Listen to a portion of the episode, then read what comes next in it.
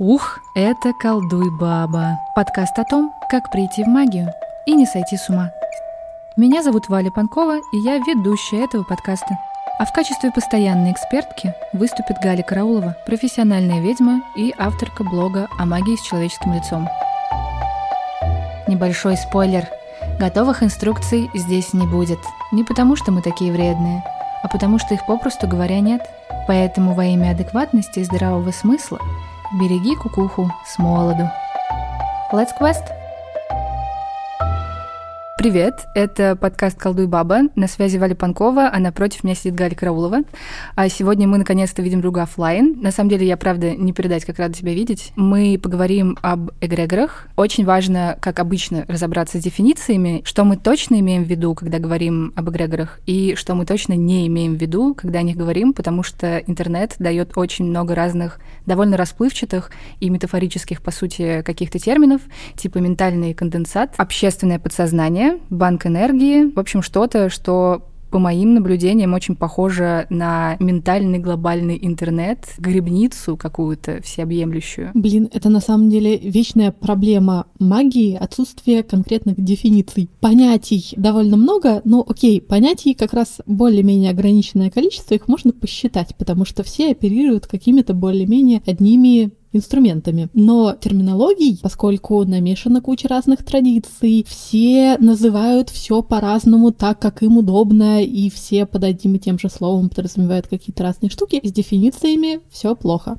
Когда я думала о том, как проще всего объяснить, как вообще работает то, что чаще всего в магии подразумевается под словом эгрегор, мне в голову не пришло ничего лучше, чем привести пример чего-то типа Убера. Эгрегор — это вообще довольно социальная штука, то есть это что-то, что продуцируется людьми. Без людей оно не существует. То есть это там не боги, не духи земли, не что-то еще, что может существовать сепаратно от людей. Допустим, э, какое-то большое количество людей начало одновременно что-то такое себе думать, о э, чем-то, что имеет для них большое значение, о чем они думают э, эмоционально, что для них важная идея, что еще важнее — то, что в эту идею они готовы вкладываться, ну, там, своим временем, своими нервами, своими эмоциями. И за счет вот этой мыслительной и эмоциональной э, работы вокруг этой идеи выделяется большое количество энергии, в буквальном смысле слова, как от сгорания бензина. Точно так же, когда люди думают о какой-то важной для них штуке, выделяется много энергии, в какой-то момент в этой энергии заводится такой немножко искусственный интеллект, который работает как э, фасилитатор для этой самой энергии. То есть эта идея,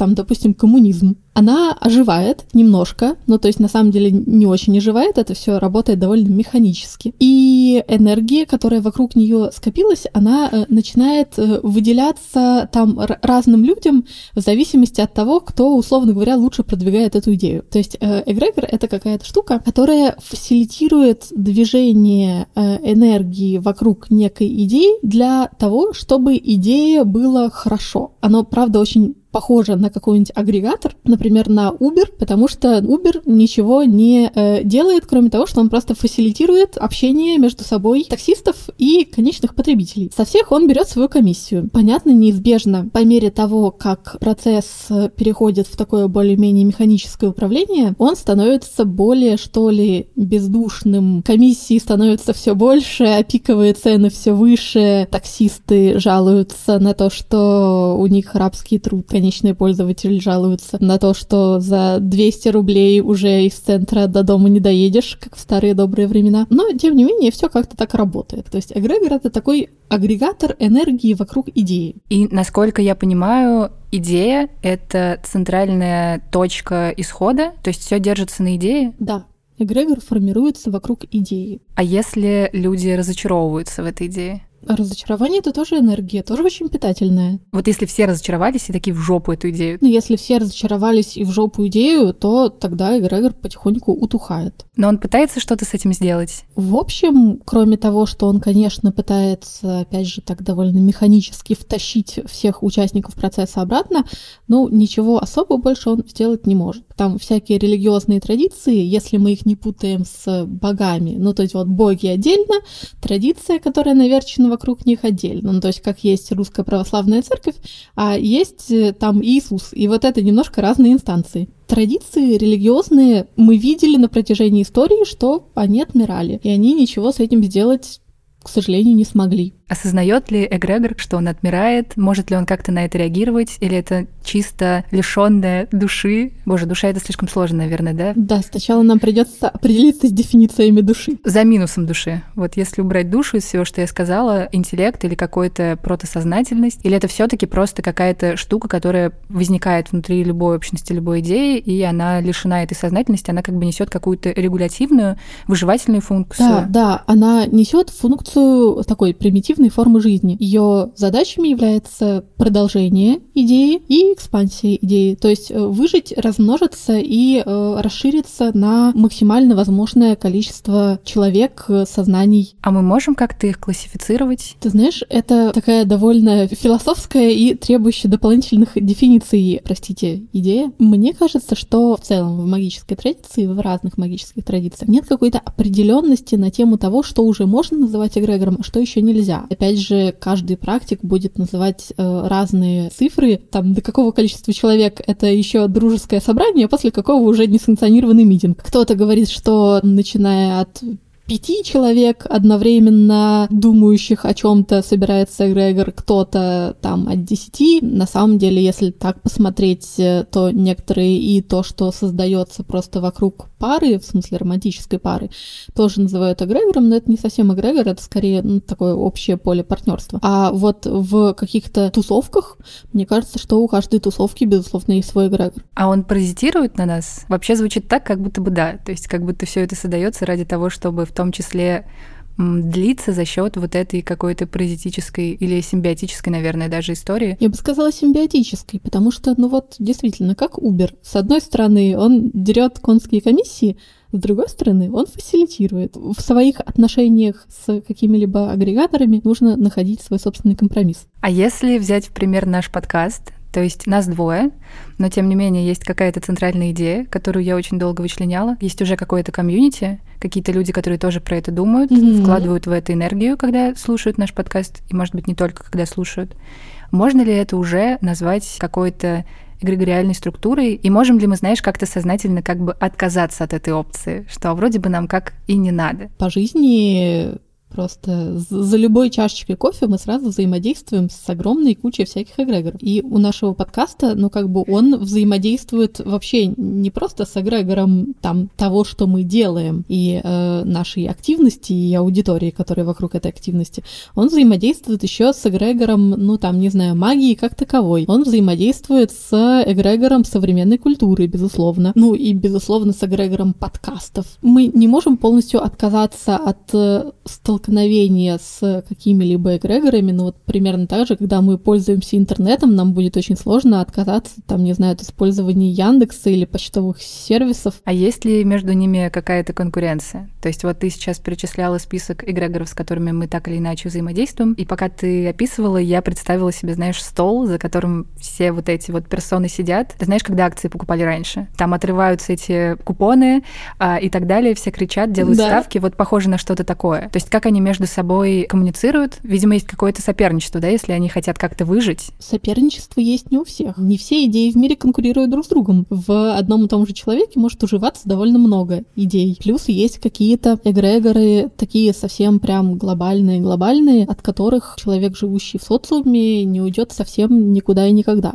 Ну, то есть там, не знаю, эгрегор денег, эгрегор института семьи, который сейчас, кстати говоря, очень сильно трансформируется, эгрегор государства и конкретного государства, в котором мы живем, и вообще государственности в целом. Они скорее взаимодействуют друг с другом по принципу матрешки, ну то есть вот разных инстанций внутри одной большой-большой корпорации. Там есть разные отделы, разные команды, разные продукты. Какие-то из них, безусловно, конкурируют друг с другом внутри одной и той же компании. А вроде бы они под одним таким зонтиком, такая зонтичная система немного много.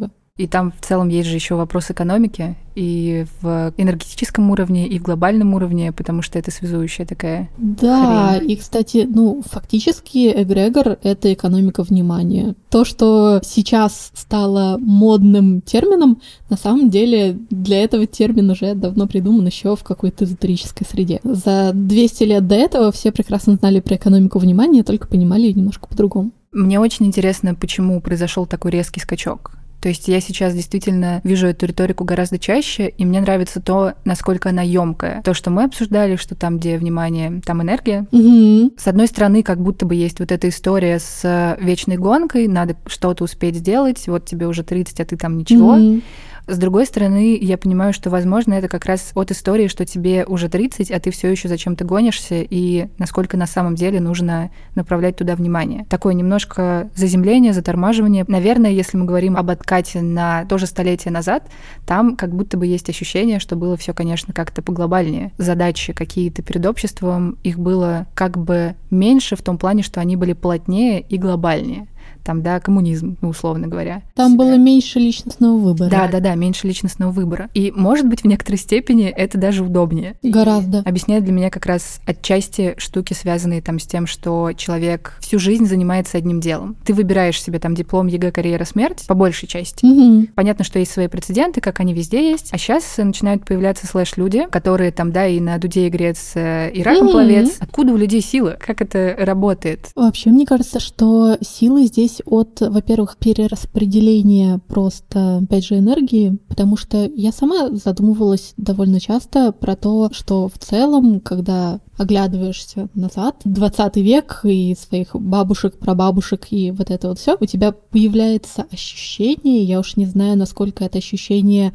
э, ложное из серии «У соседа всегда трава зеленее» или оно правдивое, как будто эти люди жили, ну, может быть, если не счастливее нас, Хотя, честно говоря, это была очень дерьмовая жизнь по просто уровню качества жизни и всяким объективным причинам. Но э, как-то наполнение, что ли, э, нету вот этого вот ощущения зияющей пустоты. Мне кажется, что это как раз за счет того, что человек условных 100 или даже 50-70 лет назад, он был гораздо в большей степени приколочен гвоздями к этому самому своему жизненному пути. Ему нужно было делать очень мало выборов. И э, можно было действительно расслабиться и там более-менее плыть по течению, по крайней мере, там ехать по тем рельсам, по которым ты знаешь, как ехать и знаешь, куда ехать и что там может быть в конце, и там с какой скоростью тебе надо ехать. Весь свой ресурс ты можешь тратить э, просто на то, чтобы туда ехать. Получил диплом, потом пошел работать инженером в НИИ, проработал там 60 лет э, инженера в НИИ, попутно женился, родил детей, вырастил внуков, э, ушел на пенсию, умер. Это все довольно понятная судьба, внутри которой на самом деле у тебя есть много свободного внимания, на то, чтобы не делать каждый день гигантскую кучу выборов по поводу того, кем быть, во что верить, с кем дружить, против кого дружить. Все это решено за тебя, и ты можешь просто расслабиться и тратить свое внимание на то, чтобы наслаждаться повседневной жизнью. Такое примерно ощущение. С другой стороны, там, конечно же, было очень мало, ну, скажем, социальных лифтов и вот этого вот самого вопроса выбора, который на самом деле очень сильно подстегивает вот это самое личностное развитие, которое выделяет ресурс. Но тут, опять же, как везде, выживает сильнейший.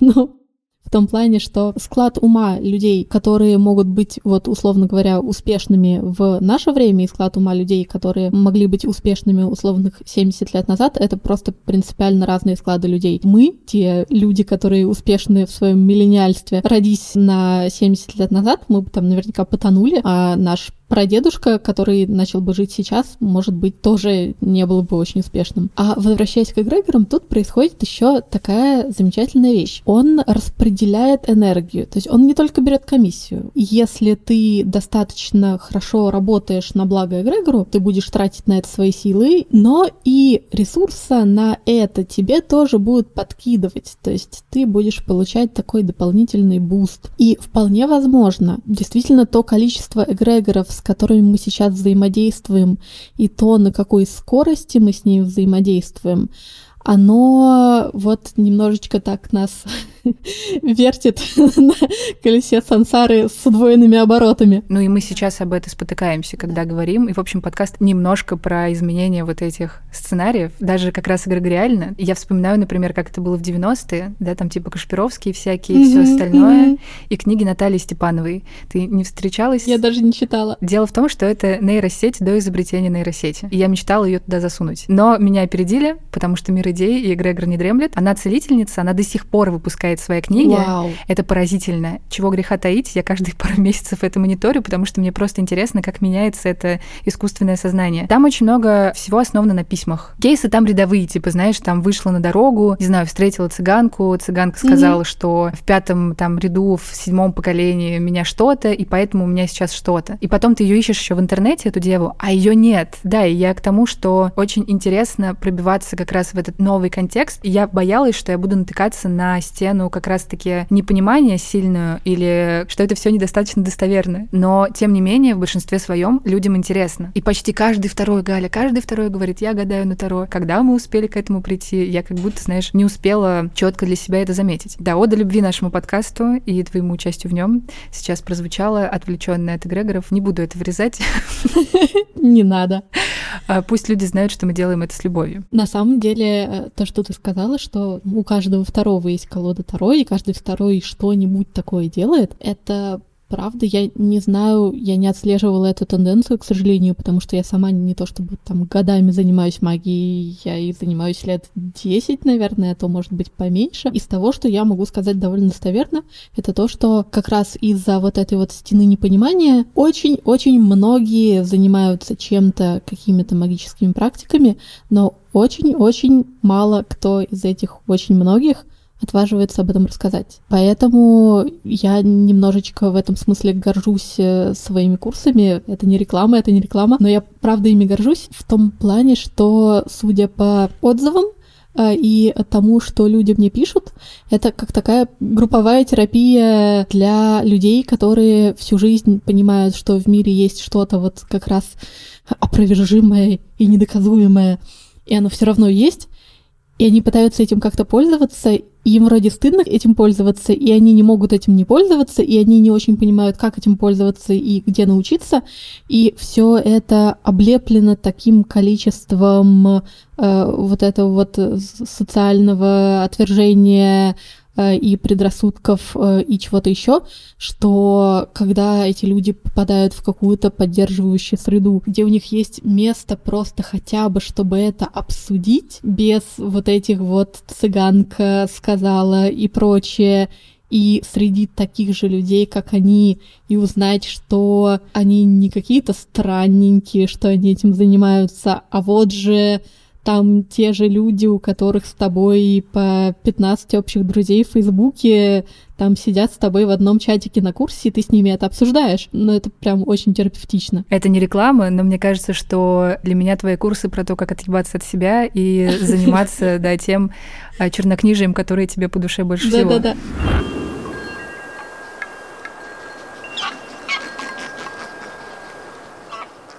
А если, например, мы берем какой-то кейс, тоже я когда-то читала у тебя в канале, mm-hmm. что приходит, например, какой-то человек, у него проблемы в работе, и ты понимаешь, что у него проблема с эгрегором, и ты как да. бы контактируешь с ним, но да. ты же не являешься частью вот этой структуры, в которой он работает. Как тогда происходит этот контакт? Кейс, э, про который ты говоришь, я понимаю, что это за кейс, он немножко не показательный, потому что я как раз э, очень плотно в свое время была знакома с этим эгрегором, потому что девушка была моя бывшая коллега, поэтому мы не чужие люди. Я не знаю, я всегда впадаю в ступор, э, когда мне задают вопросы из серии там, а как коммуницировать с той или иной, условно говоря, полевой субстанцией, потому что я такая, ну, как, как, ну, взять и коммуницировать.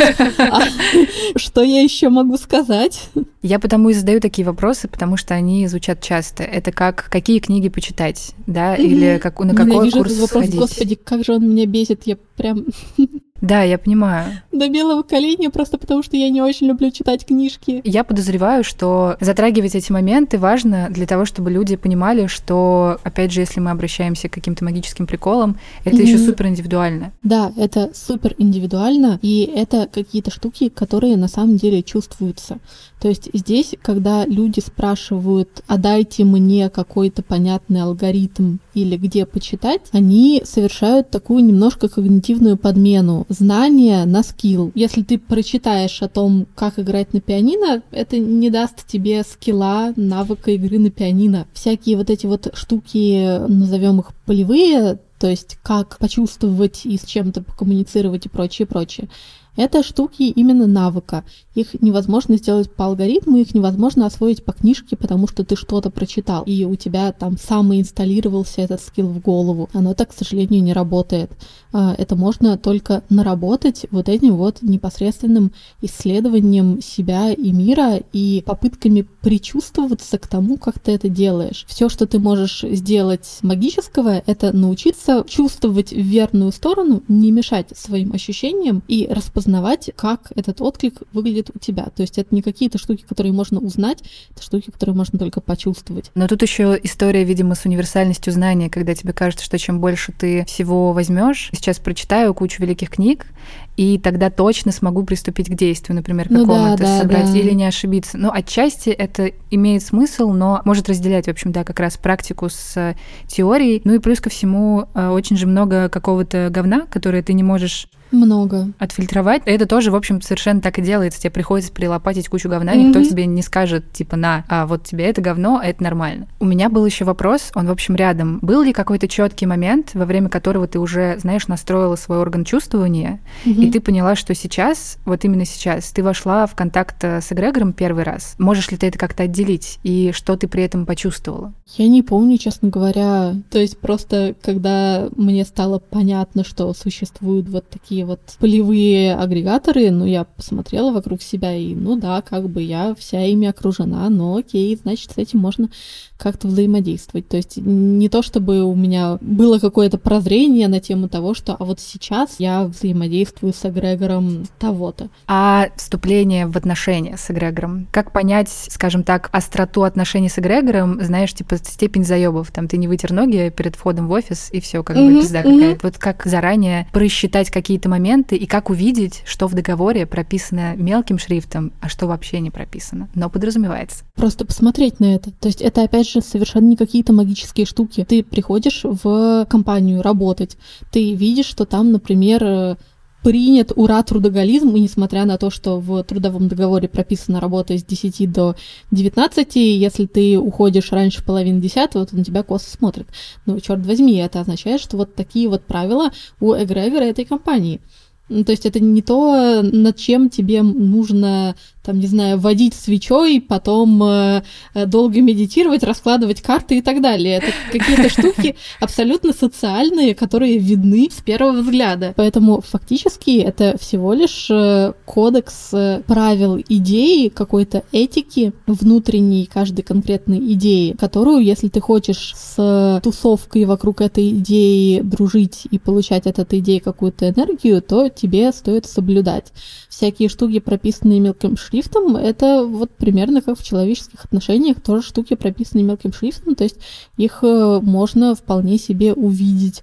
То есть если ты приходишь, опять же, работать в какую-нибудь компанию, но я сейчас буду фантазировать, просто э, абсолютно абстрактные сферические примеры из головы, со мной никогда такого не случалось, там приходишь работать в какую-то компанию, у тебя в отделе работают только девушки, все эти девушки не замужем, и у них нет никакой личной жизни, потому что, ну, понятно, там э, работа до 11, но не подразумевается. Пока эти девушки работают в этой компании, ты видишь, что у них нет никакой личной жизни. Ты можешь, наверное, сразу сделать вывод, что, опять же, хотя в трудовом договоре такого вроде бы не прописывалось, кажется, правила тут такие. Как будто бы все довольно просто и разделяется на две части. Как бы правила, которые прописаны условно, допустим, самой компании, если мы говорим на примере компании какой-то, mm-hmm, да, mm-hmm. и настоящее транспарентное поведение людей, на которые тебе тоже нужно смотреть, чтобы сложить дебет с кредитом. Да.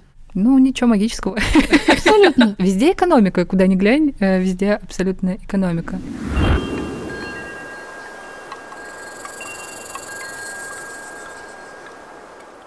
В этот раз еще круто, что есть вопросы от подписчиков. Подписчиков волнует работа и судьбы России, что, в общем, понятно. Э, юноша писал про прогулки, что он не ходит на прогулки, но отдает им большое количество энергии и очень волнуется. На прогулки в честь недавних событий, всяких больших ага, праздников. На эти прогулки. Вот, на эти прогулки, да.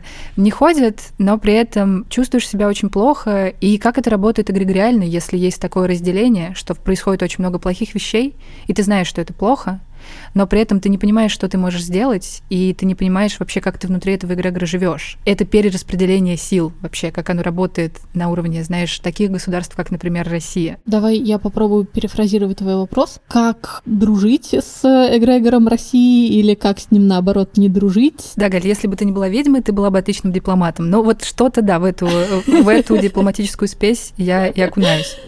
Во-первых, мне кажется, что пока э, у тебя есть то гражданство, которое у тебя есть, то как бы ты не относился к этому гражданству, ты так или иначе принадлежишь эгрегору. Такая у тебя приписка к поликлинике. Вот ты можешь туда даже не ходить, э, но э, твоя медицинская карточка, она содержится там. Тем не менее, не надо считать, что эгрегор государства, он, допустим, сильно не дружит с эгрегором оппозиции. Как ни парадоксально, это штуки довольно хорошо взаимодополняющие друг друга. Собственно говоря, эгрегор оппозиции, он тоже иерархически подчинен, не подчинен, но там он системно младший по отношению к эгрегору государства, потому что не существует оппозиции без государства, иначе это будет оппозиция к чему? Ее не может быть в сферической вакууме. И эгрегор оппозиции тоже, безусловно, кормится от эгрегора государства. Поэтому я думаю, что э, тут важно определиться просто с какими-то своими этическими, внутренними этическими нормами, следовать им и э, не давать, как вот в этом примере с юношей, который э, очень много сливает своей энергии, э, не вовлекаться в какие-то штуки, в которые у тебя нет ресурса вовлекаться. То, как можно регулировать свои отношения с эгрегорами, это как раз договариваться, можно договариваться просто буквально словами, не знаю, мысленно, что ты готов давать, что ты не готов давать, что ты можешь получать, что ты согласен не получать, как бы какие-то такие штуки. Эгрегор и семья, а также род. Я просто подумала об этом в связке с нашим прошлым выпуском, в котором ты рассказывала, как удивительно технично mm-hmm. нашла родственников, о которых вообще не было ни слуху, ни духу и никаких завязочек. Ты не вдавалась в детали по поводу того, как именно ты это сделала. И у меня, конечно, вопрос про техническую сторону, если ты можешь и если считаешь возможным про это рассказать. Связывалась ли ты вот с эгрегором рода своего? Была ли у вас какая-то коммуникация и помогла ли она тебе в итоге? На самом деле встает вопрос, воспринимаем ли мы э, род как эгрегор, или мы воспринимаем род как другую, скажем, полевую сущность. Опять же, это вопрос дефиниций. То есть род каждый отдельный это, безусловно, эгрегор, потому что он состоит из большого количества людей, которые там друг с другом как-то связаны и для которых этот род является некой важной штукой. С другой стороны, чисто по моим полевым ощущениям, взаимодействие там устроено немножко по-другому. Оно тоже, безусловно, иерархическое, не в таком корпоративном смысле иерархическое, а в системном э, смысле слова иерархическое. Ну, то есть, как э, рисуют генеалогию, там один человечек, от него два человечка, от него еще по два человечка, то есть у нас есть такая система. Она на самом деле не совсем работает как эгрегор, потому что она действительно несколько более персонализированная. Многие род действительно записывают в эгрегоры. Я все-таки, наверное, под эгрегором подразумевала бы что-то немножко другое. Но если воспринимать род, там говорить о роде как о некой системе, там единой инстанции, опять же, к которой можно обратиться, как-то с ней покоммуницировать, то действительно для меня этот квест начался с того, что Нептун встал на мой Марс, который у меня отвечает за как раз дом дома, четвертый дом рода и вот это вот всего. А Нептун — это тайны, э, в том числе и всякие мистические штуки. А поскольку Нептун, он еще и э, управляет этим Марсом, потому что Марс стоит в рыбах, ну то есть в знаке Нептуна, то должны были действительно триггернуться как какие-то значимые сюжеты, ключевые квесты. У меня действительно в какой-то момент просто в голове появилась идея этого квеста, то есть я не знаю, на самом деле это я так технично нашла родственников, или это скорее род так технично меня в себя всосал. Это вообще вопрос, который остается открытым. Мне кажется, что в случае таких квестов это всегда обоюдный, как минимум, процесс. То есть сначала в роду кто-то должен был созреть э, для того, чтобы это интегрировать.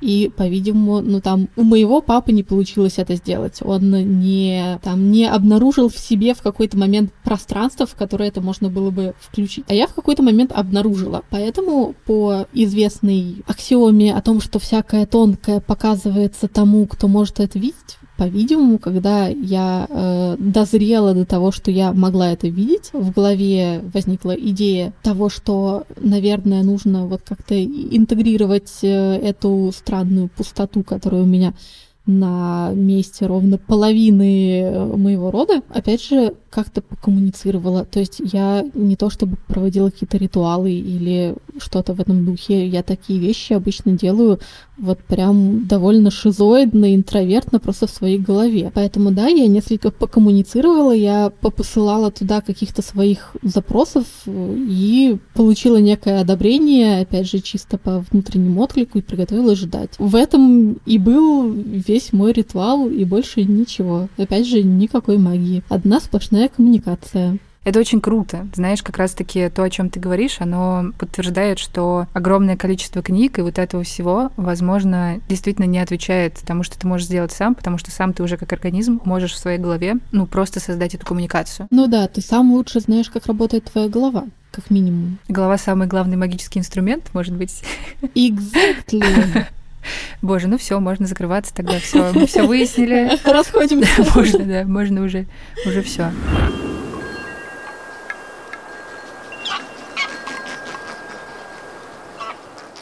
Вопрос может быть со странной формулировкой, но мне действительно интересно. Может быть, есть что-то в эгрегорах, что удивляет тебя больше всего и поражает какое-то открытие, радость, узнавания? Может быть, я сейчас рассуждаю, как, знаешь, такой человек, который магия, волшебство, фаерболы. Меня, наверное, больше всего даже, может быть, не удивляет, а просто радует в эгрегорах, это то, что это еще какая-то хуйнюшка, с которой можно пообщаться. Опять же, как человек, который больше всего на свете любит коммуницировать и договариваться, и всю магию, которую... Ну, магию можно делать очень по-разному. Прям очень по-разному. У всех свой способ делания магии, и то, что я говорю про вот это вот там все в голове, и, и, надо просто почувствовать. Я думаю, что какой-нибудь другой практик скажет что-нибудь абсолютно другое. Просто потому, что он делает это как-то, ну, принципиально по-другому. Я это делаю так, как э, располагает меня мой склад личности. А мой склад личности меня как раз располагает договариваться э, именно в таком очень очень юридически и дипломатическом э, плане. И то, что существуют какие-то достаточно большие штуки, которые достаточно, на самом деле, ресурсные, и с которыми можно просто взять и договориться, вау, это круто. Это очень много возможностей. А у тебя бывали случаи, когда не получилось договориться с эгрегором? Из того, чтобы я целенаправленно пыталась договориться и не получилось, наверное, нет, но я, с другой стороны, не так, чтобы очень много и часто целенаправленно пытаюсь договориться. По крайней мере, о каких-то очень значимых для себя вещах. Но вот, опять же, бывали случаи, когда у меня как в том меме не срослось. Например, с эгрегором Mail.ru, которому я на самом деле безумно благодарна. Это практически моя вторая альма-матер после МГУ. Но с ним у меня не срослось, он меня переживал и выплюнул, причем на самом деле очень деликатно выплюнул, ровно тогда, когда я выросла достаточно, чтобы мне пора было идти дальше. Вот за это я ему тоже благодарна. Ну и с прекрасным эгрегором египтологии, с которым у меня токсичные абьюзивные отношения, такой love-hate, и я до сих пор периодически пускаю скупую слезу и думаю о том, что а вдруг когда-нибудь мы сможем договориться, там, не знаю, нам поможет какая-нибудь магическая семейная терапия. и все-таки найдем какие-то общие точки соприкосновения, на которых мы можем взаимодействовать так, чтобы никому от этого не было плохо, дисфункционально и токсично. Пока что это не находится. В общем, некоторым подписчикам было бы интересно, что ты думаешь про конкретные эгрегоры. Может быть, у тебя есть какой-то топ-5. Самые няшки, если вот Сам, цитировать самые вопрос. няшки. Ох, э, сложно выбирать самые няшки из э, довольно автоматических структур, которые не обладают своей эмоциональностью. Но я думаю, что я могу подумать про самые как раз не жесткие, с низким порогом входа и как раз позволяющие довольно большую гибкость внутри себя. Эгрегор Таро, например, очень мягкий и гибкий и очень охотно идет навстречу тому, чтобы как-то его твикать, и вообще позволяет довольно много свободы. Там, например, эгрегор астрологии намного жестче. Это можно заметить потому, какие снобы обычно астрологи. Но мне с этим как раз окей, потому что я сама академический сноб, очень подходящий мне вайб. Пожалуй, как ни парадоксально, нравится эгрегор Инстаграма, с которым я познакомилась буквально в последние несколько месяцев. Я пока не очень поняла, как с ним общаться, и он очень-очень жесткий. То есть одно из самых жестких, э, не знаю, существ, образований, которые я вообще могу нащупать вокруг себя, на самом деле, гораздо жестче, чем там эгрегор Российской Федерации. У меня какие-то очень хорошие отношения с эгрегором государственной медицины. Я не очень часто с ней сталкивалась, тем не менее, когда я сталкивалась с э, государственной медициной, мне просто супер-супер везло на прекрасных специалистов, э, абсолютную радугу Японии. Я догадываюсь, что это совершенно не для всех так, ну и там по отзывам знакомых и прочее. Поэтому, по-видимому, у меня вот какие-то очень хорошие с ним связи. Что-то такое из того, что я лично люблю. Какие-нибудь там, знаешь, типа эгрегоры Макдональдсов или там эгрегор Москвы. Кстати, насчет эгрегора Макдональдса. Это просто потрясающая штука. Если ты прислушивалась э, к всякой энергетической ценности еды, то ты замечала когда-нибудь, что, несмотря на то, что Макдак — это фастфуд, в еде очень много энергии. А вот в каком-нибудь Бургер Кинг ее вообще нет. И в каком-нибудь KFC ее вообще нет. А вот в Макдачке есть энергия. И мне кажется, что это отчасти секрет силы эгрегора, то, что он, черт возьми, делает грамотный маркетинг в том плане, что он делает как бы еду энергетически насыщенной не только в плане калорий, а в плане вот этой вот самой энергетики. Абсолютно гениальный ход, и это пример того, как реально работает, ну вот это чисто полевая штука, это чисто эгрегориальная штука. Слушай, я согласна, но она еще и вкусово, честно говоря, лучше, чем... Мне сейчас уже сложно сказать, потому что я не ем мясо, но я ем рыбу. И филео фиш, например, который есть в маке, это просто кара небес какая-то. Но мне всегда было очень комфортно в маках. Ты в них как будто бы прячешься. То есть ты зашел, Кстати, да, и вот есть да, это какое-то это прикрытие. Какое-то убежище. Даже в самом срачном каком-нибудь маке, хотя они все, ты вот начала говорить, и я поняла, что по тону они для меня все примерно одинаковые, по приятному унифицированы. Да, exactly. И это как раз чисто полевая работа. Как бы ты ни вышкалил персонал, как бы ты ни написал скрипты, как бы ты не прописал рецепты максимально четкие, сколько вешать в граммах и миллиграммах, ты такой унифицированности просто человеческими средствами без полевой работы не добьешься никогда. И это потрясающий пример того, как именно полевая работа работает, простите за тавтологию, в ну, там, банальном маркетинге или сервисе. А все, что касается каких-то ментальных штук, где мы в голове болтаем, оно к полю относится? Ну, да, конечно. Вопрос простой, но я поняла, что до конца для себя это не прояснила. А эгрегор Москвы, например, тебе комфортно? Да, очень. Я обожаю Москву. У меня никогда не было идеи куда-нибудь эмигрировать и даже переехать в другой город. МКАД твое место силы еще, да? МКАД это мое место силы. Ты просто катаешься туда-сюда или как? Да, я просто катаюсь туда-сюда.